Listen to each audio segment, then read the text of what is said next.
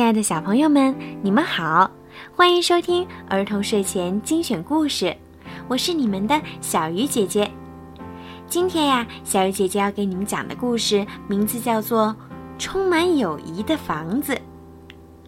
这个故事呢，是黑龙江省哈尔滨市的张文硕小朋友的妈妈为你点播的故事。希望张文硕可以成长为一个健康勇敢的小男子汉。爸爸妈妈永远爱你。同时，小鱼姐姐也祝你能够每天健康快乐的成长。希望你听完这个故事以后，可以悟出一些小道理。好了，现在我们一起来听故事吧。充满友谊的房子。森林中有很多的小动物。平日里，大家相亲相爱，过着平静快乐的日子。秋天到了，树叶儿变黄了。小白兔对准备飞往南方过冬的大雁说：“我不用搬去南方，因为我准备盖个温暖的房子。”大雁把小白兔的想法告诉其他的小动物。小动物们都认为小白兔很聪明。大象哥哥碰见小白兔就问：“小白兔，你的房子盖好了吗？需不需要帮忙啊？”小白兔说：“还没有啊，冬天还没来呢。”小鸭妹妹碰见小白兔也问：“小白兔，你的房子盖好了吗？”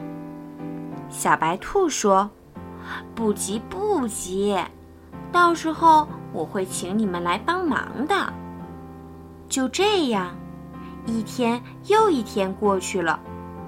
有一天，小白兔一觉醒来，发现四周白茫茫的一片。原来，寒冷的冬天已经到了。小白兔急匆匆地找来大象哥哥和小鸭妹妹，对他们说：“我要开始盖房子了，你们赶快来帮我好吗？”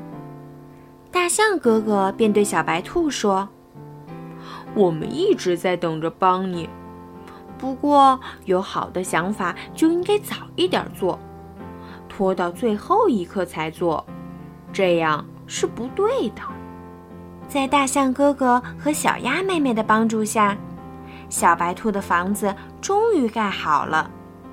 大伙儿一起在新房子里过冬，既温暖又开心。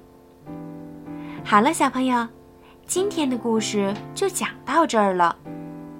小鱼姐姐希望呀，小朋友们听完这个故事以后，做一个勤奋不懒惰、做事儿不磨蹭。